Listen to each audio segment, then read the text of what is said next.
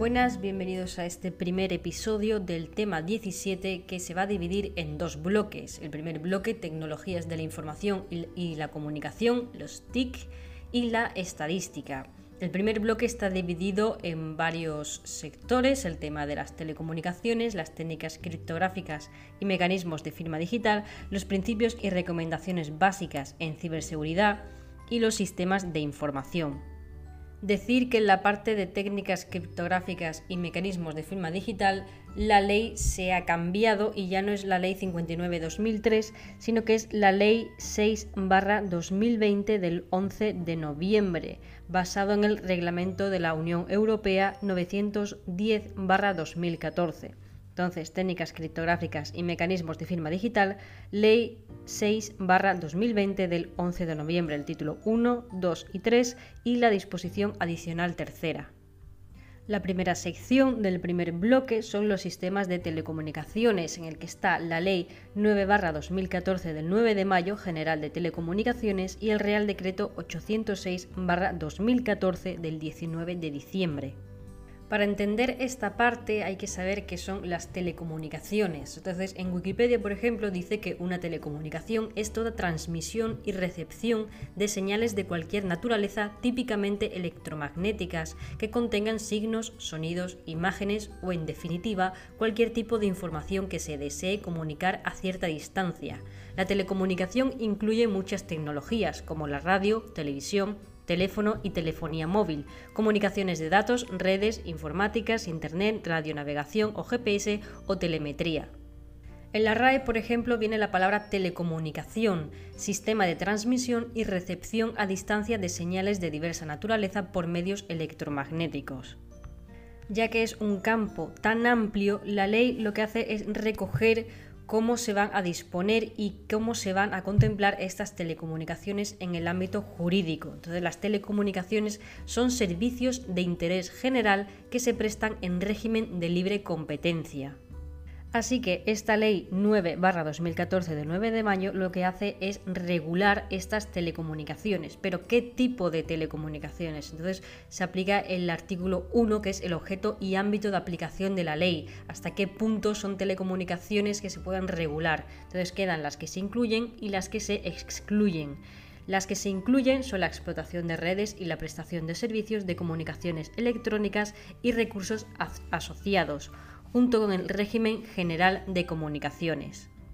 Por otro lado, esta ley excluye de este ámbito los servicios de comunicación audiovisual contenidos audiovisuales transmitidos a través de las redes, el régimen básico de medios de comunicación social de naturaleza audiovisual, servicios que suministren contenidos mediante redes y servicios de comunicaciones electrónicas, las actividades de ejercicio del control editorial sobre dichos contenidos y los servicios de la sociedad de la información que no consistan en su totalidad o principalmente en el transporte de señales a través de redes de comunicaciones electrónicas puede ser muy de pregunta lo que se excluye y lo que se incluye dentro del ámbito de aplicación de esta ley. El tema de que incluye la explotación y prestación de servicios junto con el régimen general de telecomunicaciones y todo lo que excluye, que eso sí puede ser pregunta. La ley continúa con los objetivos y principios de esta ley, fomentar la competencia efectiva en los mercados de telecomunicaciones para potenciar al máximo los beneficios de empresas y consumidores, principalmente en bajada de los precios, calidad de servicios e innovación, teniendo en cuenta la variedad de condiciones en cuanto a la competencia y los consumidores que existen en las distintas áreas geográficas. También desarrollar la economía y el empleo digital, promover el despliegue de riegues y la prestación de servicios de, comunicaciones electrónicas, fomentando la conectividad y la interoperabilidad extremo a extremo y su acceso en condiciones de igualdad y no discriminación. Entonces, fomenta tanto la competencia como fomenta la conectividad y la interoperabilidad promueve el desarrollo de la industria de productos y equipos de telecomunicaciones, contribuye al desarrollo del mercado interior de servicios de comunicaciones electrónicas en la Unión Europea, Promueve la inversión eficiente en materia de infraestructuras, incluyendo, cuando proceda, la competencia basada en infraestructuras, fomentando la innovación y teniendo debidamente en cuenta los riesgos en que incurren las empresas inversoras. Hace posible el uso eficaz de los recursos limitados de telecomunicaciones, como la numeración y el espectro radioeléctrico, y la adecuada protección de este último y el acceso a los derechos de ocupación de la propiedad pública y privada fomenta, en la medida de lo posible, la neutralidad tecnológica en la regulación. También defiende los intereses de los usuarios, asegurando su derecho al acceso a servicios de comunicaciones electrónicas en condiciones adecuadas de elección, precio y buena calidad, en la prestación de estos servicios deben salvaguardarse los imperativos constitucionales de no discriminación, respeto a los derechos al honor e intimidad, la protección a la juventud y infancia, la protección de datos personales y el secreto de las comunicaciones. También salvaguarda y protege en los mercados de telecomunicaciones la satisfacción de las necesidades de grupos sociales específicos, personas con discapacidad, personas mayores, personas en situación de dependencia y usuarios con necesidades sociales especiales, atendiendo a los principios de igualdad de oportunidades y no discriminación. Como se ha dicho que las telecomunicaciones son servicios de interés general que se prestan en régimen de libre competencia, tienen que tener la consideración de servicio público o están sometidos a obligaciones de servicio público los siguientes servicios que se van a hablar en el artículo 4. Entonces, tiene en consideración de servicio público las redes, servicios, instalaciones y equipos de telecomunicaciones que desarrollan actividades esenciales para la defensa nacional, integran los medios destinados a esta, se reservan al Estado y se rigen por su normativa específica. El Ministerio de Industria, Energía y Turismo es el órgano de la Administración General del Estado competente para ejecutar, en la medida que le afecte, la política de defensa nacional en el sector de las telecomunicaciones en coordinación con el Ministerio de Defensa y siguiendo los criterios fijados por este.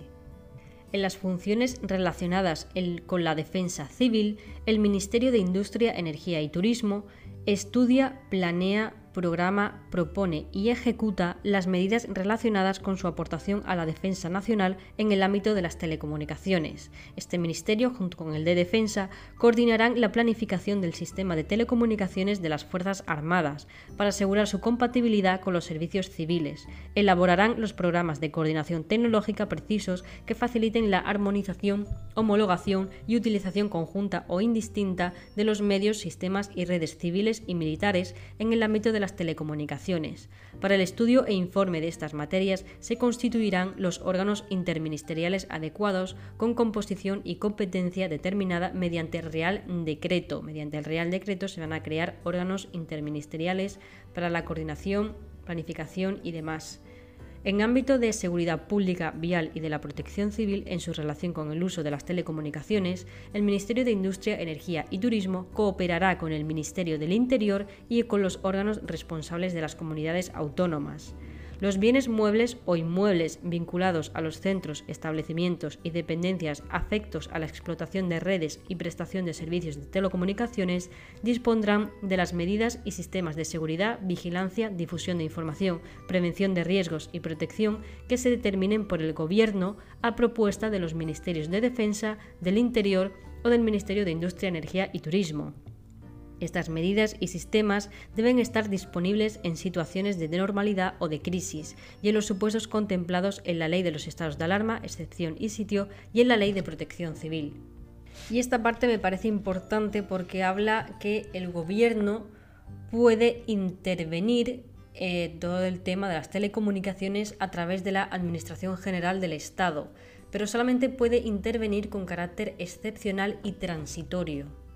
y esto puede ser una gestión directa o la intervención de las redes y servicios de comunicaciones electrónicas en determinados supuestos excepcionales que puedan afectar al orden público, la seguridad pública y la seguridad nacional. Entonces, en estos casos, el gobierno puede intervenir por gestión directa o intervención a través de la AG. Como es una gestión directa o una intervención, es una facultad excepcional y transitoria que podrá afectar a cualquier infraestructura y es un recurso asociado o elemento o nivel de la red o del servicio para preservar o restablecer el orden. Tanto el orden público, la seguridad pública y la seguridad nacional.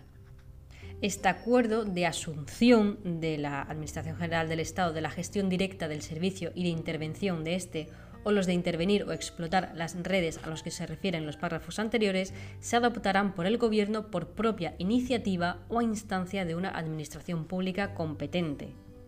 Pero también está el caso en el que el Gobierno también va a ejercer la gestión directa o la intervención y poder acordar la asunción de la AGE no solamente en casos de eh, alteración de orden público, seguridad pública y seguridad nacional, sino también cuando se incumplen las obligaciones de servicio público a las que se refiere el título 3 de esta ley, lo que es el secreto de las comunicaciones y la protección de datos personales. Entonces, cuando hay un incumplimiento, el gobierno puede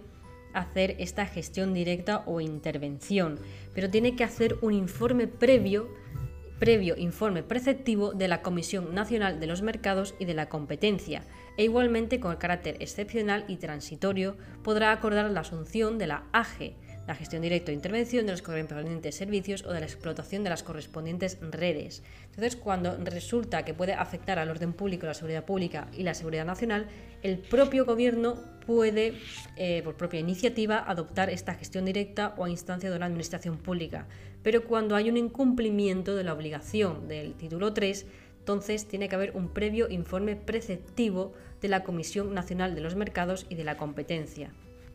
De esta ley solamente hay que estudiarse el título 1 y el título 3, capítulo 3. Entonces hay que irse al título 3 que va sobre las obligaciones de servicio público y derechos y obligaciones de carácter público en la explotación de redes y en la prestación de servicios de comunicaciones electrónicas e irse directamente al capítulo 3 que va sobre el secreto de las comunicaciones y la protección de los datos personales y derechos y obligaciones de carácter público vinculados con las redes y servicios de comunicaciones electrónicas. Para el secreto de las telecomunicaciones, bueno, de las comunicaciones, hay que tener en cuenta el título 18.3 de la Constitución española. Se garantiza el secreto de las comunicaciones y en especial de las postales telegráficas y telefónicas, salvo resolución judicial. Y asimismo tener en cuenta el artículo 55 de la Constitución española, el apartado 2, que estos eh, pueden ser suspendidos para personas determinadas en relación con las investigaciones correspondientes a la actuación de bandas armadas o elementos terroristas. La utilización injustificada o abusiva de las facultades reconocidas en dicha ley orgánica producirá responsabilidad penal como violación de los derechos y libertades reconocidos por las leyes. Por tanto, los operadores que exploten redes públicas de comunicaciones electrónicas o que, presten, los servicios de comunicaciones electrónicas disponibles al público deben garantizar este secreto de las comunicaciones. También estarán obligados estos operadores a realizar las interceptaciones interceptaciones que se autoricen de acuerdo con lo establecido en el artículo 579 de la Ley de Enjuiciamiento Criminal esta ley habla sobre que el juez podrá acordar una resolución motivada por un plazo de hasta tres meses, prorrogable por iguales o inferiores periodos, hasta un máximo de 18 meses, la observación de las comunicaciones postales y telegráficas del investigado así como de las comunicaciones de las que se sirva para la realización de sus fines delictivos también estarán obligados a realizar las interceptaciones según la Ley Orgánica 2-2002 del 6 de mayo, reguladora del control judicial previo del Centro Nacional de Inteligencia y en otras normas con rango de ley orgánica. Asimismo, deberán adoptar a su costa las medidas que se establecen en este artículo y en los reglamentos correspondientes. La interceptación de comunicaciones por los operadores debe facilitarse para cualquier comunicación que tenga como origen o destino el punto de terminación de red o el terminal específico que se determine en la orden de interceptación legal, incluso aunque esté destinada a dispositivo de almacenamiento o procesamiento de la información. Podrá realizarse sobre un terminal conocido y con unos datos de ubicación temporal para comunicaciones desde locales públicos. Si no existe una vinculación fija entre el sujeto de la interceptación y el terminal utilizado, podrá ser determinado dinámicamente cuando el sujeto lo active para la comunicación mediante un código de identificación personal. El acceso se facilitará para todo tipo de comunicaciones electrónicas, en particular por su penetración y cobertura para las que se realicen mediante cualquier modalidad de los servicios de telefonía y de transmisión de datos. Se trata de comunicaciones de vídeo, audio, intercambio de mensajes, ficheros o de la transmisión de facsímiles. El acceso facilitado servirá tanto para la supervisión como para la transmisión a los centros de recepción de las interceptaciones de la comunicación electrónica interceptada y a la información relativa a la interceptación y permitirá obtener la señal con la que se realiza la comunicación.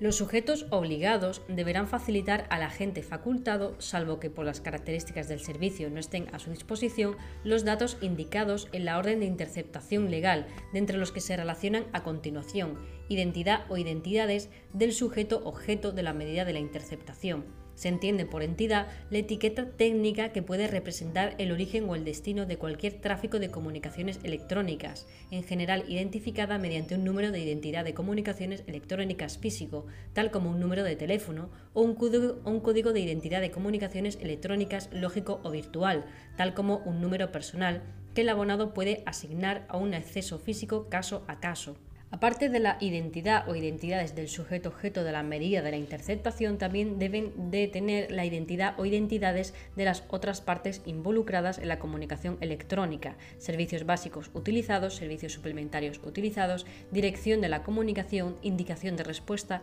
causa de finalización, marcas temporales, información de localización, información intercambiada a través del canal de control o señalización. Además de la información relativa a la interceptación prevista en el apartado anterior, los sujetos obligados deberán facilitar al agente facultado, salvo que por las características del servicio no estén a su disposición, de cualquiera de las partes que intervengan en la comunicación que sean clientes del sujeto obligado los siguientes datos, identificación de la persona física o jurídica, y domicilio en el que el proveedor realiza las notificaciones. Y aunque no sea abonado, si el servicio de que se trata permite disponer de algunos de los siguientes, número de titular del servicio, tanto el número de directorio como todas las identificaciones de comunicaciones electrónicas del abonado, el número de identificación del terminal, número de cuenta asignada por el proveedor de servicios Internet y la dirección de correo electrónico. También deben facilitar información de la situación geográfica del terminal o punto de terminación de red, origen y destino de la llamada. En servicios móviles, una posición lo más exacta posible del punto de comunicación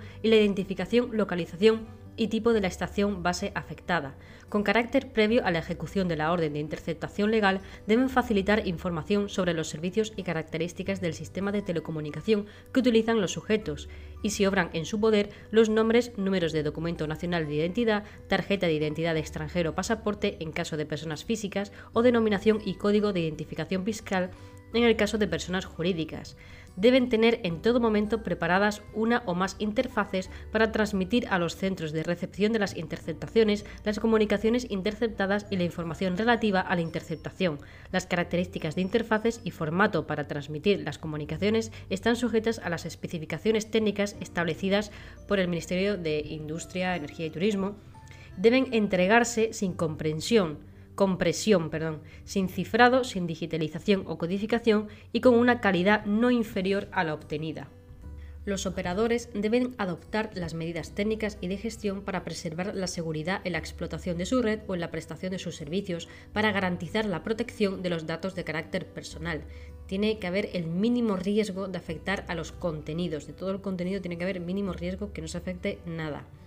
Dichas medidas incluirán, como mínimo, garantía de que solo el personal autorizado tiene acceso para fines autorizados por la ley, protección de su destrucción accidental o ilícita, pérdida o alteración accidentales, o el almacenamiento, tratamiento, acceso o revelación no autorizados o ilícitos. Tiene que haber una protección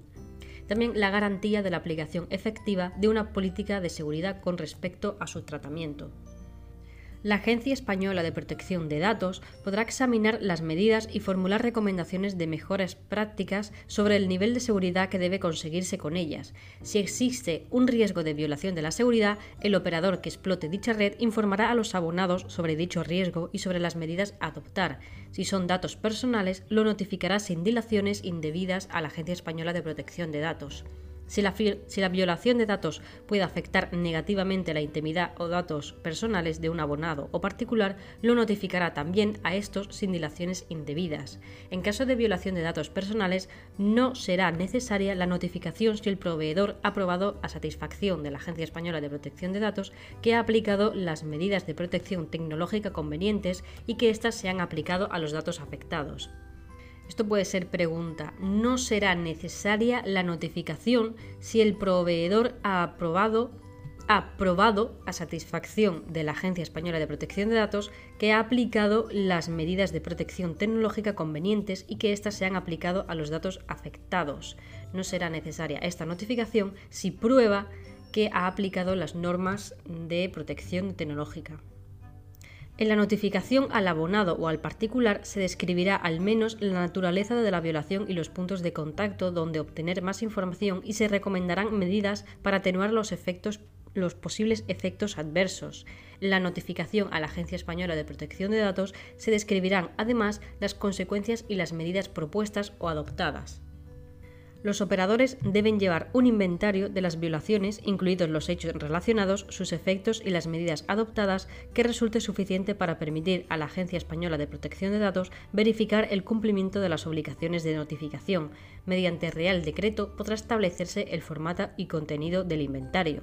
La violación de los datos personales es la violación de la seguridad que provoca la destrucción accidental o ilícita, pérdida, alteración, revelación o el acceso no autorizados de datos personales transmitidos, almacenados o tratados de otro modo en relación con la prestación de un servicio de comunicaciones electrónicas de acceso público.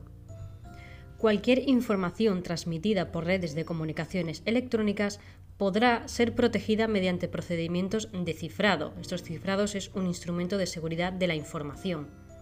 Así que hay que tener en cuenta esta definición de el cifrado. El cifrado es un instrumento de seguridad de la información. Los operadores de redes y de servicios de comunicaciones electrónicas disponibles al público gestionarán adecuadamente los riesgos de seguridad que puedan afectar a sus redes y servicios a fin de garantizar un adecuado nivel de seguridad y evitar o reducir al mínimo el impacto de los incidentes de seguridad en los usuarios y en las redes interconectadas. Asimismo, los operadores de redes públicas de comunicaciones electrónicas garantizarán la integridad de las mismas a fin de asegurar la continuidad en la prestación de los servicios que utilizan dichas redes. Los operadores notificarán al Ministerio de Industria, Energía y Turismo las violaciones de la seguridad o pérdidas de integridad que hayan tenido un impacto significativo en la explotación de las redes o los servicios. Cuando proceda, el Ministerio informará a las autoridades competentes de otros Estados miembros y a la Agencia Española de Seguridad y en las redes y en la información y podrá informar al público o exigir a las empresas que lo hagan si estima que la divulgación de la violación reviste interés público y una vez al año el Ministerio presentará a la Comisión y a la ENISA, a la Agencia Europea de Seguridad en las Redes y la Información, ENISA, un informe resumido sobre las notificaciones recibidas y las medidas adoptadas. El Ministerio comunicará a la Secretaría de Estado de Seguridad del Ministerio del Interior aquellos incidentes que afectando a los operadores estratégicos nacionales sean de interés para la mejora de la protección de infraestructuras críticas. Aquí un recuerdo del tema del Ministerio del Interior, Secretaría de Estado de Seguridad del, Ministerio del Interior, Secretaría de Estado de Seguridad. El Ministerio puede comunicar, comunicará a la Secretaría de Estado de Seguridad del Ministerio del Interior aquellos incidentes que afectando a los operadores estratégicos nacionales sean de interés para la mejora de la protección de infraestructuras críticas. También a la Comisión Nacional de los Mercados la competencia, las violaciones de la seguridad o pérdidas de integridad que afecten o puedan afectar a las obligaciones específicas impuestas por esta en los mercados de referencia. El Ministerio del Interior, de Energía y Turismo, de Interior no, de Industria, Energía y Turismo, establecerá los mecanismos para supervisar el cumplimiento de las obligaciones anteriores y dictará instrucciones que serán vinculantes para los operadores establecerá los mecanismos para supervisar el cumplimiento de las obligaciones anteriores y dictará instrucciones que serán vinculantes para los operadores. Estas instrucciones van a ser vinculantes para los operadores y lo va a establecer el Ministerio de Industria, Energía y Turismo. Entre ellas podrá imponer las obligaciones de facilitar la información necesaria para evaluar la seguridad y la integridad de sus servicios y redes, incluidos los documentos sobre las políticas de seguridad, y someterse a una auditoría auditoría de seguridad realizada por un organismo independiente o por una autoridad competente y de poner el resultado a disposición del Ministerio. El coste de la auditoría será sufragado por el operador los operadores garantizarán la mayor disponibilidad posible de los servicios telefónicos disponibles al público a través de las redes públicas de comunicaciones en caso de fallo catastrófico de la red o en casos de fuerza mayor y adoptarán las medidas necesarias para garantizar el acceso sin interrupciones a los servicios de emergencia.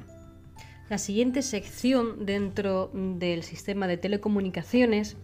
es el Real Decreto 806-2014 del 19 de diciembre sobre organización e instrumentos operativos de las tecnologías de la información y las comunicaciones en la Administración General del Estado y sus organismos públicos. Entonces, dentro de los sistemas de, telecomunicaciones, hemos hablado de la Ley 9-2014 del 9 de mayo y ahora el Real Decreto 806-2014 del 19 de diciembre, el capítulo 1 y el capítulo 3. Este Real Decreto 806-2014 del 19 de septiembre básicamente va a tratar de cómo las TIC van a ser gestionadas por la Administración, ya que la Administración, como dice en el texto del principio, debe adoptar una nueva cultura de la información y estar preparada para recoger, generar y tratar grandes volúmenes de información digital sobre sus operaciones, procesos y resultados.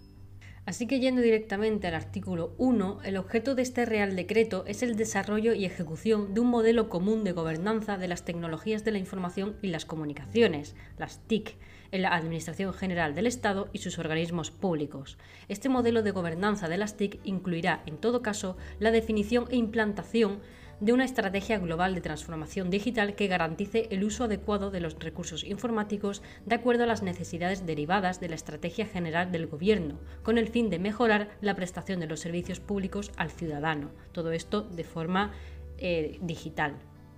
Básicamente que se tiene que modernizar y estar ya de pleno en el siglo XXI.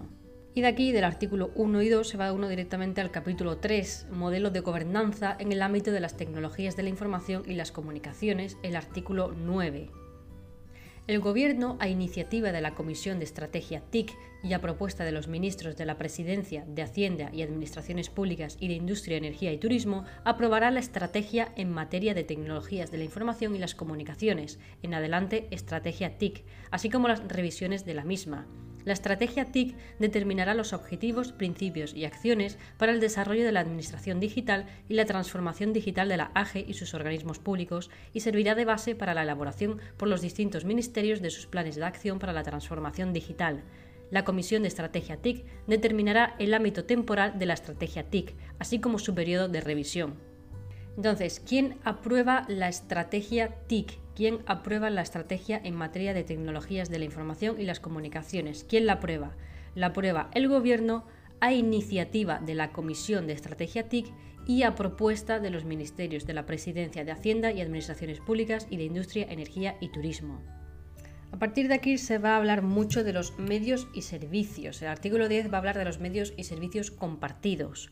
Los medios y servicios TIC de la AGE y sus organismos públicos serán declarados de uso compartido cuando en razón de su naturaleza o del interés común respondan a necesidades transversales de un número significativo de unidades administrativas. A los efectos de este Real Decreto se entenderá por medios y servicios todas las actividades, infraestructuras técnicas, instalaciones, aplicaciones, equipos, inmuebles, redes, ficheros electrónicos, licencias y demás activos que dan soporte a los sistemas de información los activos TIC afectos a la prestación de servicios sectoriales se podrán mantener en sus ámbitos específicos en razón de la singularidad competencial y funcional que atienden o no tendrán, por tanto, la consideración de medios y servicios compartidos. Esto quiere decir que como los activos TIC eh, prestan servicios sectoriales, pues obviamente si es de forma sectorial no puede hacer esas necesidades transversales de un número significativo de unidades administrativas. Entonces obviamente no va a ser un medio y servicio compartido. La responsabilidad sobre la gestión de estos medios corresponderá a los departamentos ministeriales y organismos adscritos desarrollada a través de las respectivas unidades TIC con el apoyo y supervisión de la Dirección de Tecnologías de la Información y las Comunicaciones. La declaración de medios y servicios compartidos necesarios para la ejecución y desarrollo de la estrategia TIC aprobada por el Gobierno corresponderá a la Comisión de la Estrategia TIC a propuesta de la Dirección de Tecnologías de la Información y las Comunicaciones. Entonces tenemos quién aprueba la estrategia TIC, el Gobierno a iniciativa de la Comisión de Estrategia TIC a propuesta de los ministros de la Presidencia de Hacienda, Administración Pública, Ministerio de Industria, Energía, Turismo, etc pero los medios y servicios, ¿quién los declara? Pues los declara la Comisión de Estrategia TIC a propuesta de la Dirección TIC aprobada por el Gobierno. No es lo mismo quién lo aprueba que quién lo declara. Entonces, los medios y servicios los declara la Comisión de Estrategia y lo aprueba el Gobierno. Todo ello a propuesta de la dirección TIC. Por razones económicas, técnicas o de oportunidad sobrevenidas, la Comisión podrá autorizar al director TIC a acordar excepciones a la declaración de medio o servicio de uso compartido de las que se dará traslado a los miembros de la Comisión de Estrategia TIC. El de medios y servicios compartidos es de carácter obligatorio y sustitutivo respecto a los medios y servicios particulares empleados. Entonces aquí tenemos la diferencia de los medios y servicios de uso compartido de los que no lo son. Entonces los de medios y servicios compartidos tienen que tener, eh, son de carácter obligatorio y sustitutivo y los de medios y servicios particulares eh, pues no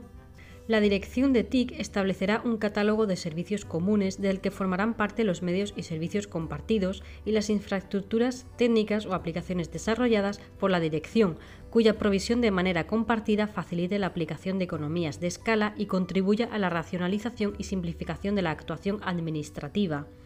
Es decir, este catálogo eh, tiene que facilitar la aplicación de economías de escala y contribuya a la racionalización y simplificación de la actuación administrativa.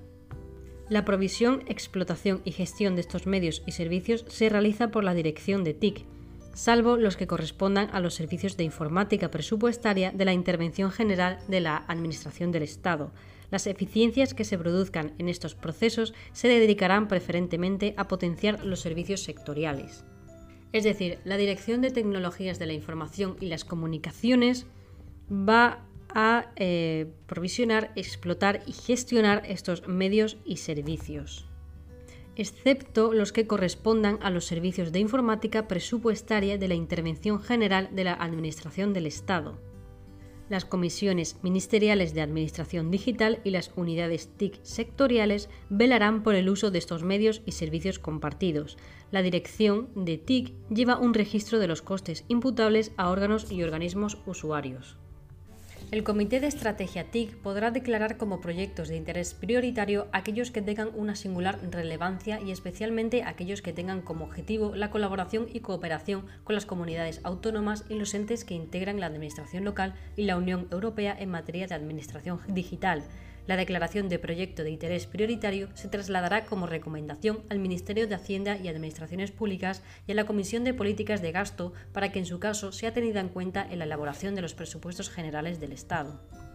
son unidades TIC, tecnologías de la información y las comunicaciones, unidades TIC, aquellas unidades administrativas cuya función sea la provisión de servicios en materia de tecnologías de la información y comunicaciones a sí mismas o a otras unidades administrativas. Las unidades TIC, bajo la dirección de los órganos superiores o directivos a los que se encuentren adscritas, se configuran como instrumentos fundamentales para la implementación y desarrollo de la estrategia TIC y del proceso de transformación digital de los ámbitos sectoriales de la AGE y sus organismos públicos bajo la coordinación y supervisión de la Dirección de Tecnologías de la Información y las Comunicaciones. Se entenderá por provisión de servicios TIC la realización de una o varias de las siguientes funciones soporte, operación, implementación y o gestión de sistemas informáticos corporativos o de redes de telecomunicaciones, desarrollo de aplicativos informáticos en entornos multiusuario, consultoría informática, seguridad de sistemas de información,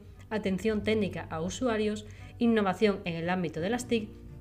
administración digital, conformar la voluntad de adquisición de bienes o servicios en el ámbito de las tecnologías de la información y las comunicaciones y todas aquellas funciones no previstas expresamente en las letras anteriores que sean relevantes en materia de tecnologías de la información y las comunicaciones. Las unidades TIC adscritas a los departamentos ministeriales o a sus organismos adscritos impulsarán en el marco de las comisiones ministeriales de Administración Digital la transformación digital de los servicios sectoriales en sus ámbitos. La Dirección de Tecnologías de la Información y las Comunicaciones propondrá a los órganos competentes las áreas administrativas que deban ser atendidas por las unidades TIC de manera que se adapten a las nuevas necesidades derivadas de la declaración de medios o servicios compartidos con el fin de mejorar la eficiencia y operatividad en la prestación de sus servicios. Las unidades TIC deberán llevar a cabo dicha transformación identificando las oportunidades que les permitan sacar el máximo rendimiento a de acuerdo a las necesidades funcionales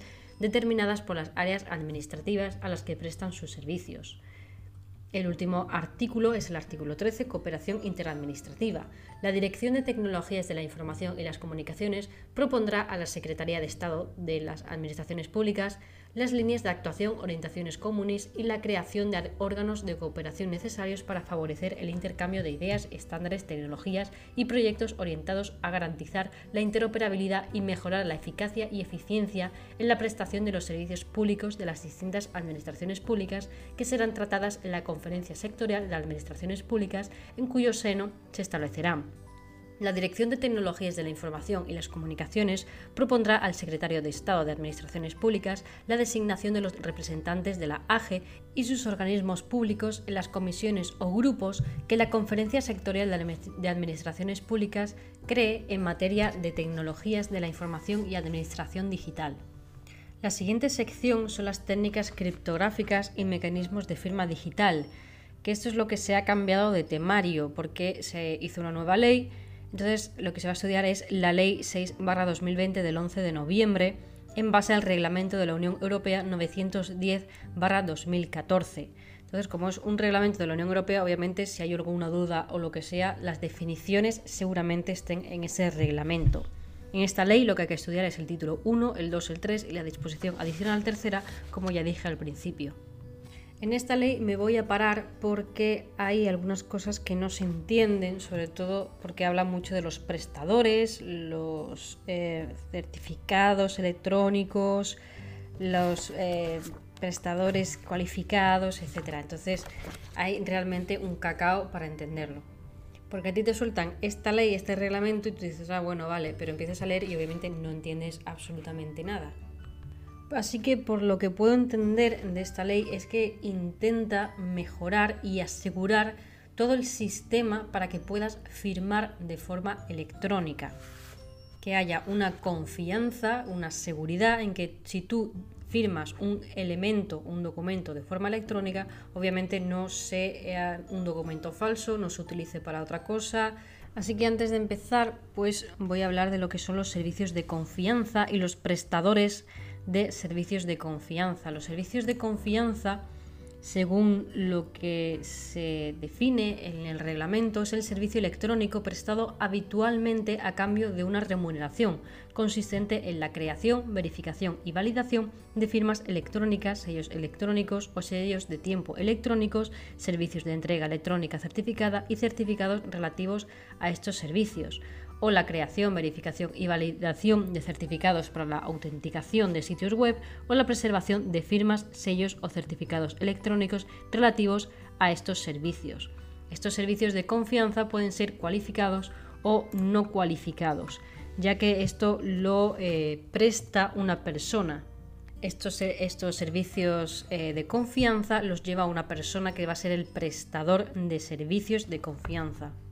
Entonces esta persona puede ser una persona física o jurídica que presta uno o más servicios de confianza, bien como prestador cualificado o como prestador no cualificado de servicios de confianza. Entonces están los prestadores de servicios de confianza que pueden ser cualificados o no cualificados. Así que eh, la presente ley tiene por objeto regular determinados aspectos de los servicios electrónicos de confianza como complemento del Reglamento 910-2014 del Parlamento Europeo y del Consejo 23 de julio del 2014 relativo a la identificación electrónica y los servicios de confianza para las transacciones electrónicas en el mercado interior y por el que se deroga la directiva anterior. En el ámbito de aplicación, en esta ley se aplicará a los prestadores públicos y privados de servicios electrónicos de confianza establecidos en España. Asimismo, se aplicará a los prestadores residentes o domiciliados en otro estado que tengan un establecimiento permanente situado en España, siempre que ofrezcan servicios no supervisados por la autoridad competente de otro país de la Unión Europea. Los documentos electrónicos públicos, administrativos y privados tienen el valor y la eficacia jurídica que corresponde a su respectiva naturaleza de conformidad con la legislación que les resulte aplicable. La prueba de los documentos electrónicos privados en los que se hubiese utilizado un servicio de confianza no cualificado se regirá por lo dispuesto en el apartado 3 del artículo 326 de la Ley de Enjuiciamiento Civil. Si el servicio fuese cualificado, se estará a lo previsto en el apartado 4 del precepto. Esto quiere decir que cuando se habla de documentos electrónicos privados, cuando son no cualificados,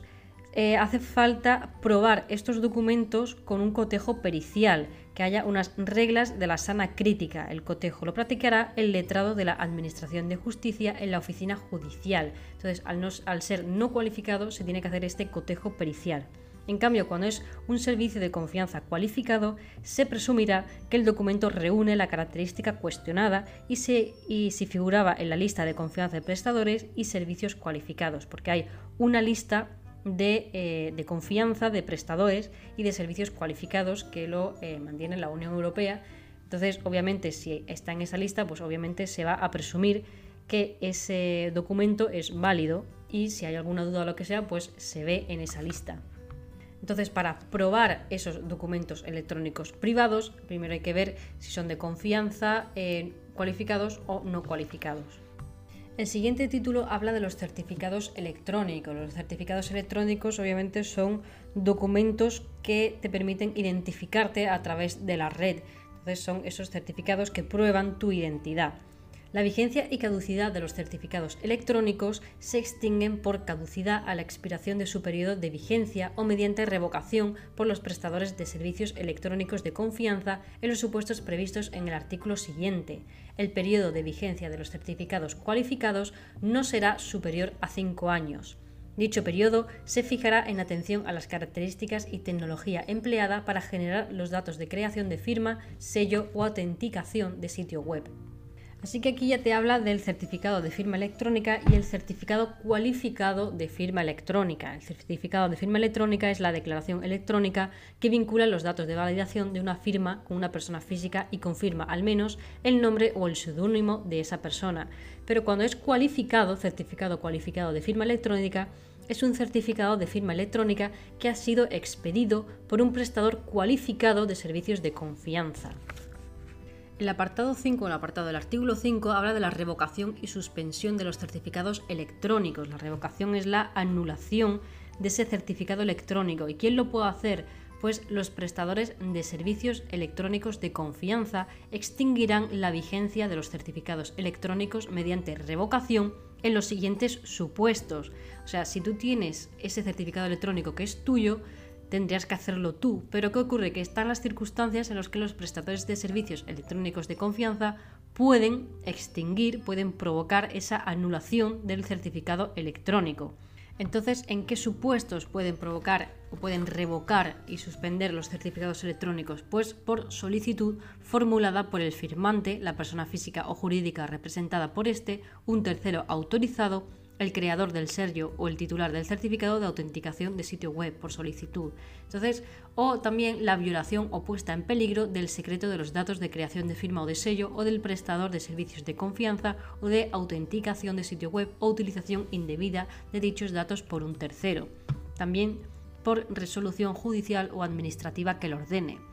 por fallecimiento del firmante, capacidad modificada judicialmente sobrevenida total o parcial del firmante, extinción de la personalidad jurídica o disolución del creador del sello en el caso de tratarse de una entidad sin personalidad jurídica, y cambio o pérdida de control sobre el nombre de dominio en el supuesto de un certificado de autenticación de sitio web. También por la terminación de la representación en los certificados electrónicos con atributo de representante. En este caso, tanto el representante como la persona o entidad representada están obligados a solicitar la revocación de la vigencia del certificado en cuanto se produzca la modificación o extinción de la citada relación de representación. También por el cese en la actividad del prestador de servicios de confianza, salvo que la gestión de los certificados electrónicos expedidos por aquel sea transferida a otro prestador de servicios de confianza también por el descubrimiento de la falsedad o inexactitud de los datos aportados para la expedición del certificado y que consten en él o alteración posterior de las circunstancias verificadas para la expedición del certificado como las relativas al cargo. También en caso de que se advierta que los mecanismos criptográficos utilizados para la generación de los certificados no cumplen los estándares de seguridad mínimos necesarios para garantizar, su, seguridad y cualquier otra causa lícita prevista en la declaración de prácticas del servicio de confianza. En su caso y de manera previa o simultánea a la indicación de la revocación o suspensión de un certificado electrónico en el servicio de consulta sobre el estado de validez o revocación de los certificados por el expedidos, el prestador de servicios electrónicos de confianza comunicará al titular por un medio que acredite la entrega y recepción efectiva siempre que sea factible esta circunstancia, especificando los motivos y la fecha y la hora en que, que el certificado quedará sin efecto. En los casos de suspensión, la vigencia del certificado se extinguirá si transcurrido el plazo de duración de la suspensión el prestador no la hubiera levantado.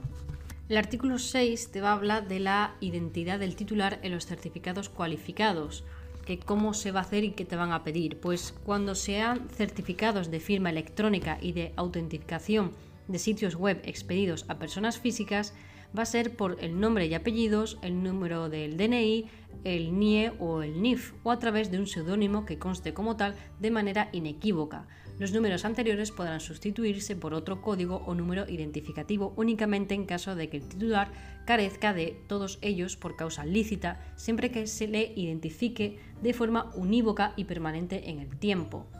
y por los, eh, cuando sea certificados de sello electrónico y de autenticación de sitio web expedidos a personas jurídicas, lo que va a pedir va a ser la denominación o razón social y su número de identificación fiscal. En defecto de este, deberá indicarse otro código identificativo que le identifique de forma unívoca y permanente en el tiempo, tal como se recoja en los registros oficiales. Si los certificados admiten una relación de representación, incluirán la identidad de la persona física o jurídica representada en las formas previstas en el apartado anterior, así como una indicación del documento público si resulta exigible que acredite de forma fehaciente las facultades del firmante para actuar en nombre de la persona o entidad a la que represente y en caso de ser obligatoria la inscripción de los datos registrales.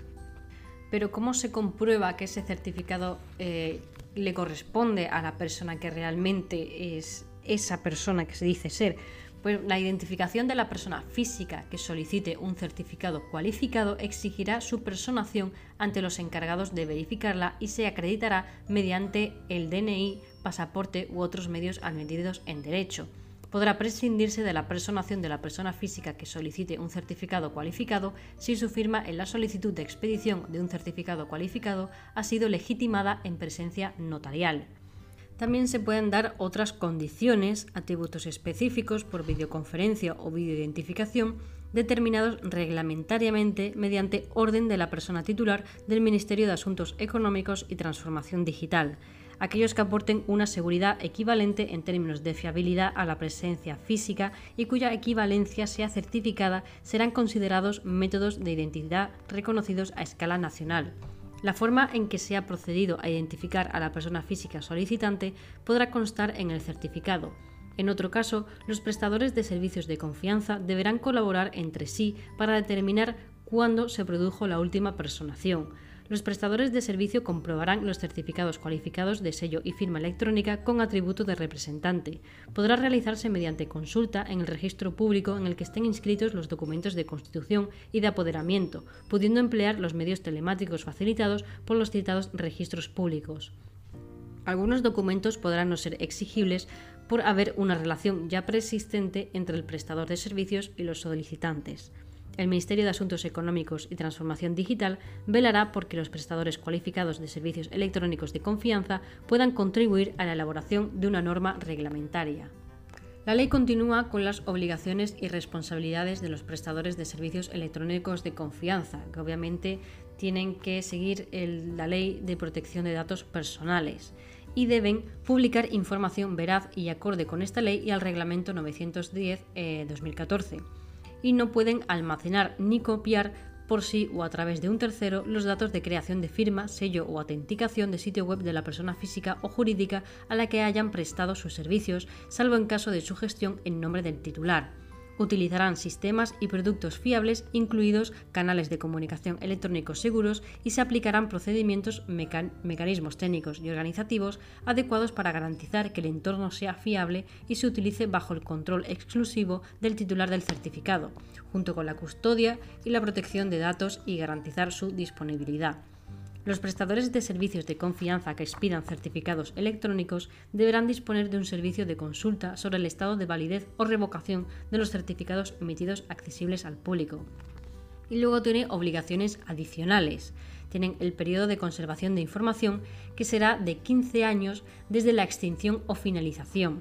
Puede constituir un seguro de responsabilidad civil por importe mínimo de 1.500.000 euros, excepto si el prestador pertenece al sector público.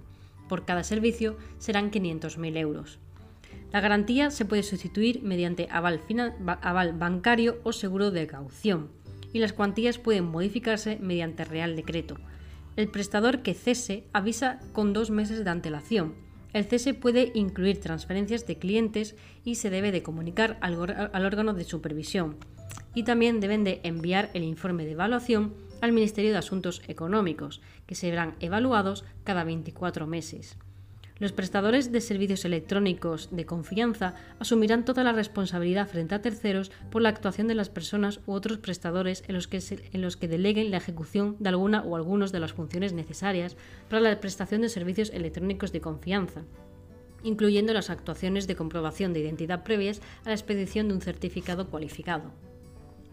La ley continúa con las limitaciones de responsabilidad de los prestadores de servicios electrónicos de confianza. El prestador de servicios electrónicos de confianza no será responsable de los daños y perjuicios ocasionados a la persona a la que ha prestado sus servicios o a terceros de buena fe si ésta incurre en alguno de los supuestos siguientes no haber proporcionado al prestador de servicios de confianza información veraz, completa y exacta para su expedición o extinción, suspensión de la vigencia del certificado. También la falta de comunicación sin demora indebida al prestador de servicios de cualquier modificación de las circunstancias que incidan a la prestación del servicio de confianza, en particular aquellas reflejadas en el certificado electrónico. La negligencia en la conversación de sus datos de creación de firma, sello o autenticación de sitio web, en el aseguramiento de su confidencialidad y en la protección de todo acceso o revelación de estos o en su caso de los medios que den acceso a ellos no solicitar la suspensión o revocación del certificado electrónico en caso de duda en cuanto al mantenimiento de la confidencialidad de sus datos de creación de firma, sello o autenticación de sitio web o en su caso de los medios que den acceso a ellos. También cuando eh, utilizan los datos de creación de firma, sello o autenticación de sitio web cuando hayan expirado el periodo de validez del certificado electrónico o el prestador de servicios, de servicios de confianza le notifique la extinción o suspensión de su vigencia. Tampoco será responsable por los daños y perjuicios si el destinatario actúa de forma negligente, cuando no tenga en cuenta la suspensión o periodo de vigencia del certificado electrónico o cuando no verifique la firma o sello electrónico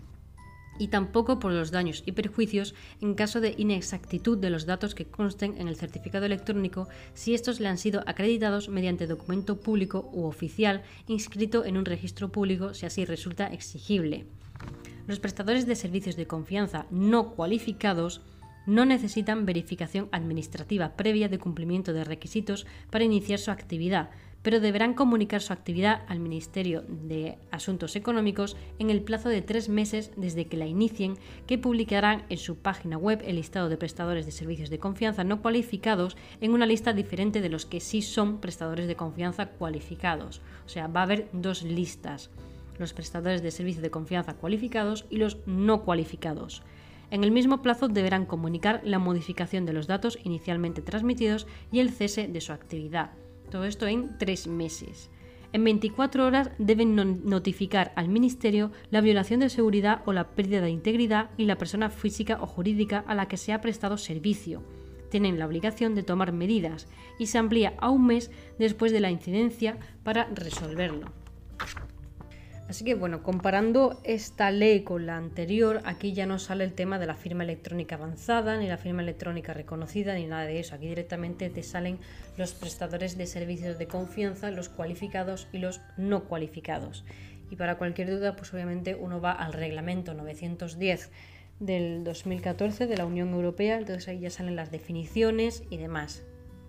Y creo que lo voy a dejar aquí. Dejaré el tema de los principios y recomendaciones básicas en ciberseguridad y los sistemas de información para el siguiente episodio. Así que bueno, espero... Bueno, espero, sí, lo espero, espero que haya servido de algo. voy muy rápido, la verdad, eh, hablando y demás, vocalizo un poco mal. Así que bueno, lo único es leerse la ley y tener en cuenta ese cambio en la ley de técnicas criptográficas y mecanismos de firma digital. tema de estadística, lo único que haré será algo de forma teórica y recomendar canales de YouTube en los que yo he aprendido estadística y recordando un poco lo que estudié en la ESO. Así que nada.